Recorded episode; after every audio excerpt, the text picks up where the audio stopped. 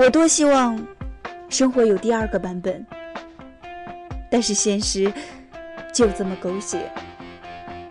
我逃不了过去，也回不到现在。生活就是这样，他不会给你的太多，他只是想让你自己去争取，去努力，去加油。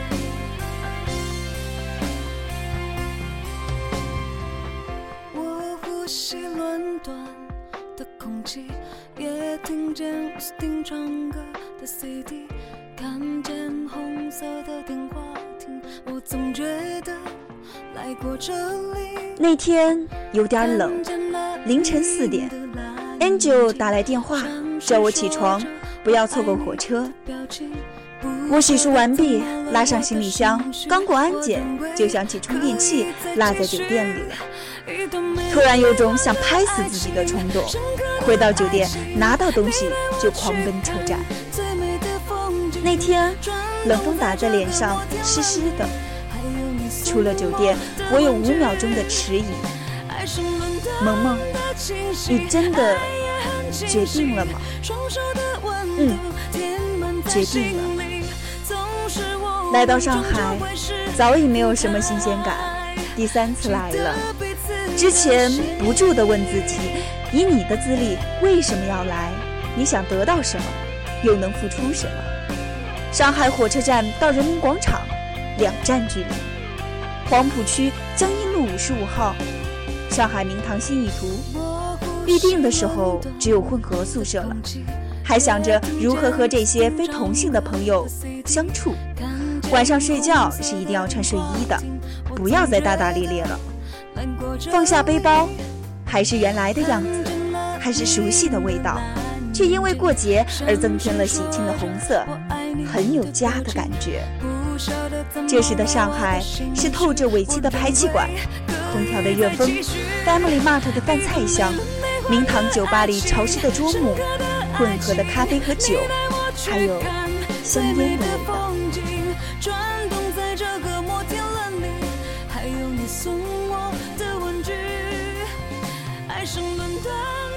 清晰，爱也很清晰，双手的温度填满在心里，总是我们终究会是分开，记得彼此的心。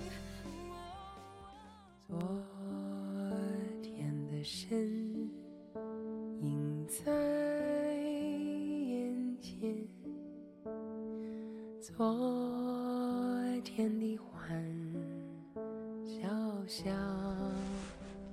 二零一一年那个酷热的夏天，刚考完高考，穿着白色印花短袖，站在树荫下对我微笑，阳光斑驳的映在你稚嫩的脸上，溢出了快乐。那时的我一直都认为，如果我足够努力，如果我足够优秀，我们就可以在一起。之后，你拿到了大学的录取通知书。一年后，我也拿到了。那天晚上，我回到母校，一个人在操场哭了好久。那天有点冷，我没有完成自己的梦想。也没有和你在一个学校，我们没有在一起。你的离开是因为你想过你要的生活，这种生活是我给不了的。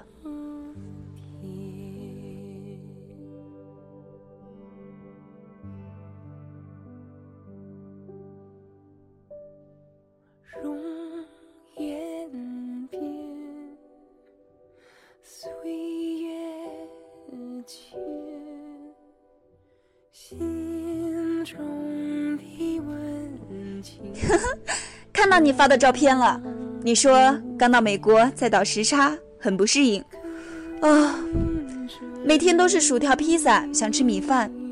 嗯，你还说前几天和朋友翻过了一座山，游了一条河，然后被一条高速公路堵死了，裤子上全是泥巴。哦，好吧，想象不到哎。你说美国物价真是便宜，李维斯的裤子十美元一条，有种想批发的冲动。你说你的学校在一个村子里，你已经是一位村民了。我说不，你是农场主，养了一群都特能吃的猪。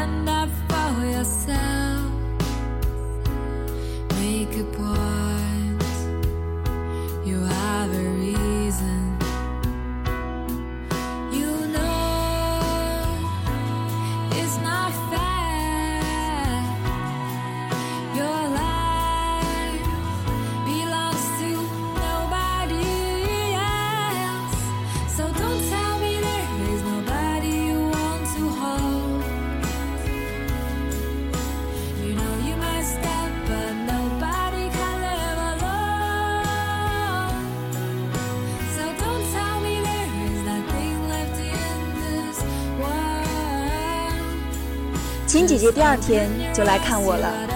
我们穿过南京西路，坐在吉野家吃东西。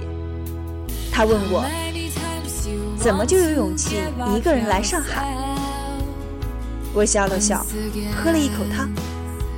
其实那天当我知道她要去美国的时候，我才突然意识到，如果自己喜欢的事情不拼命的勇敢去追，会有遗憾的。就像。就像我和他，夜里坐在酒吧二楼，来自西藏的小伙儿和我打招呼。那典型的高纬度晒的黑和藏袍，让我对西藏有了好感。转天又在酒吧一楼遇到他，和朋友一起，很羞涩地给我问好。本来想着下次再遇到他时，要算计着等我到西藏了，到他家蹭酥油茶喝。还有烤羊腿，可是我们再也没有遇到，但遇到过就是缘分，不是吗？第三天去应聘工作，着实遇到了两个姑娘，很单纯的姑娘，单纯到口无遮拦，什么都敢问敢说。我并不知道该说些什么，干脆就闭嘴不说。结果我应聘成功了，回去打开微信。看到昨天认识的朋友已经到了他想去的地方，不由得感叹：做出来比说一万遍都有用。顺便点了一个赞。晚上，秦姐姐说从浦东过来庆祝我找到工作，我笑了。在这个城市里，我俩是亲人。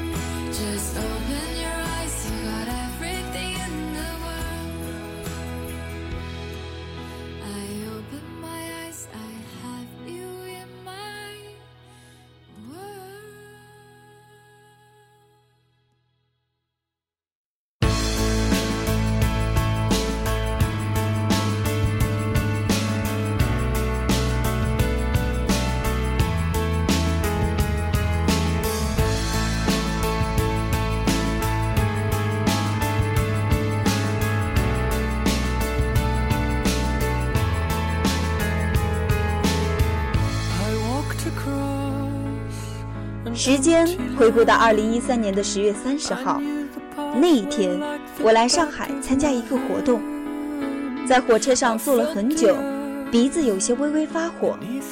到了这家旅店的时候已经很累了，倒头就睡，晚上八点才醒，想着要去吃点东西，在走廊里看到一个姑娘风风火火地跑了过来，问我二幺六房间是在哪。我吃惊地告诉他这是在三层，他告诉我说二楼没有那个房间。于是我陪他一起去前台，在对面的房子里找到了他的房间。后来我才知道他是上海人，因为家离市区比较远，所以今天晚上就选择在旅店住宿了。第二天，他送我到活动的地方，等了我一天，然后带我去田子坊吃上海的特色小吃。我特别感动，在这个城市里，他是我第一个朋友。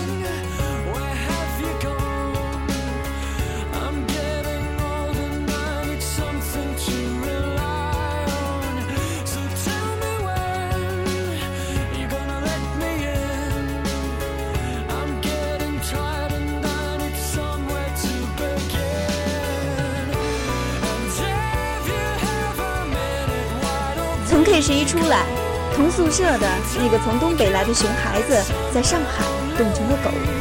他裹紧身上的衣服，告诉我上海真冷，哈尔滨的室内是如何如何暖和。而那个从新加坡来的熊孩子，一个人喝酒喝到凌晨两点。他离开上海的前一天，东北的熊孩子买了啤酒，秦杰买了零食，我们就在二楼的酒吧聊天到很晚。有一天晚上下班，我和东北的熊孩子在外滩从第一个路灯走到最后一个路灯，深深地感受到，外滩让上海变成了独一无二的城市。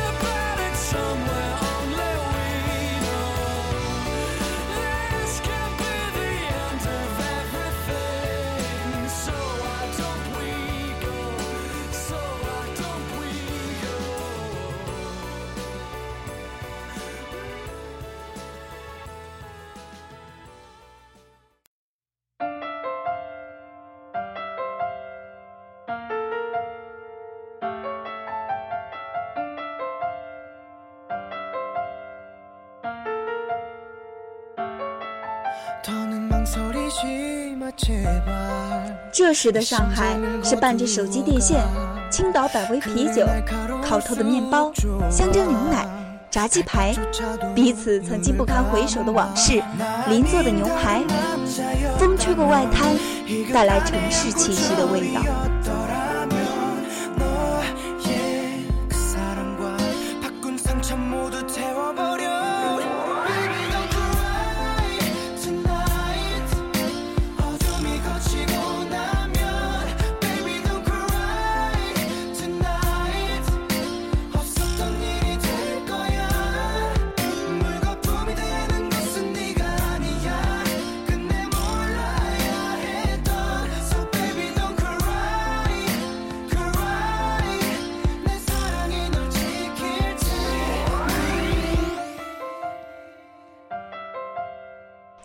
作第一天，贾总对我说：“丫头，你想好，这里工作很辛苦。”我说：“想好了。”签合同写下自己名字的时候，笔尖还是颤抖了一下。餐饮服务型工作哪有不累的？接电话、写预定，因为不熟练，一个一个错误犯，一个一个错误改。有一天早上。我开灯的时候，不小心被总开关的电打到。中午把客人带错位置，导致菜品上错。晚上帮吧台拿果汁的时候，高跟鞋在木地板上滑倒，又被烫到，还打碎了一个小花瓶。对讲机里，主管们因为我犯的错误，已经都快要爆掉了。但在这里，最痛苦的不是工作，而是要穿十个小时的高跟鞋。那一天，我有点发低烧，不住的冒冷汗。我突然很想哭，但又哭不出来，因为我知道这些委屈在这个大大的上海都不算什么。年三十的晚上，我回来的比较早，因为还要给家里打电话。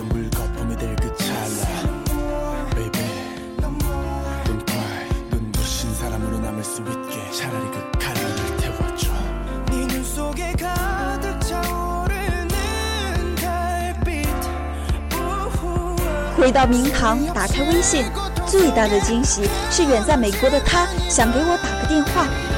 天知道我脑子犯抽，号码竟然给错了一位。东北的哥们儿发来新年问候，末了问了我一句：“没有人陪你吗？”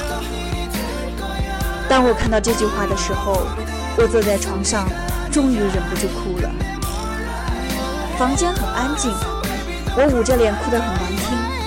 我不喜欢哭，尽管那天等到凌晨三点，但我还是特别开心。秦姐姐来看我，陪我过大年夜，在 Family Mart 给我买了招财猫的新年礼物。楼下的酒吧，春晚还在进行着直播，我的心久久不能平静。零点十分，这里响起了烟火的声音。零点的夜空就像一块大的黑色幕布，点缀着五彩的烟火，路灯把旅社外的墙壁衬托着昏黄。远处烟火的影子和近处跳动的身影，在昏黄的墙壁上，像极了一幅动态漫画。一对外国恋人在烟火下感人的拥吻。他们的旁边，是眼含热泪的我。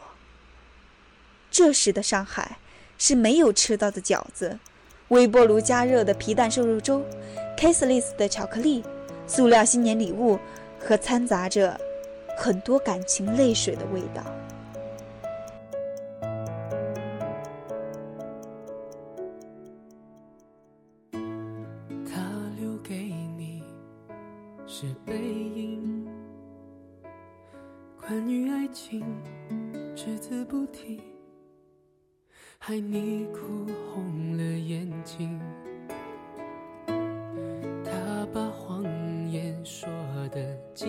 那么动听，他不止一次骗了你，不值得你再为他伤心。你说，一个来自中东的孩子，他爹有四个老婆，三十三个孩子。中国人一个一个生，其他国家一车一车生。你说，接下来的几天假期，你要开始从白宫到哈佛。从尼亚加拉大瀑布到印第安古堡，从华盛顿到波士顿，在时尚、潮流、繁华的纽约，伴随着快节奏的生活和无所不在的喧嚣。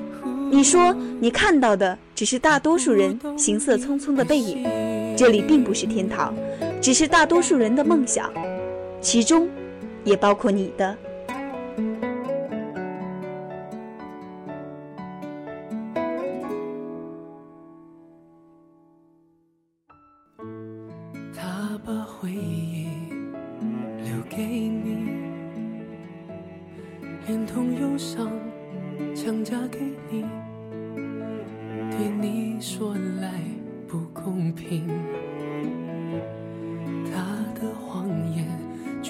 你说的那么动听他不止一次骗了你不值得你再为他伤心。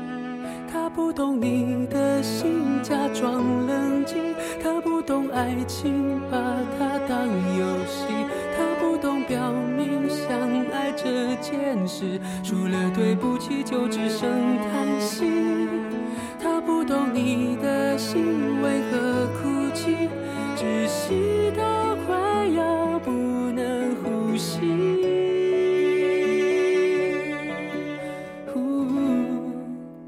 他不懂你的心。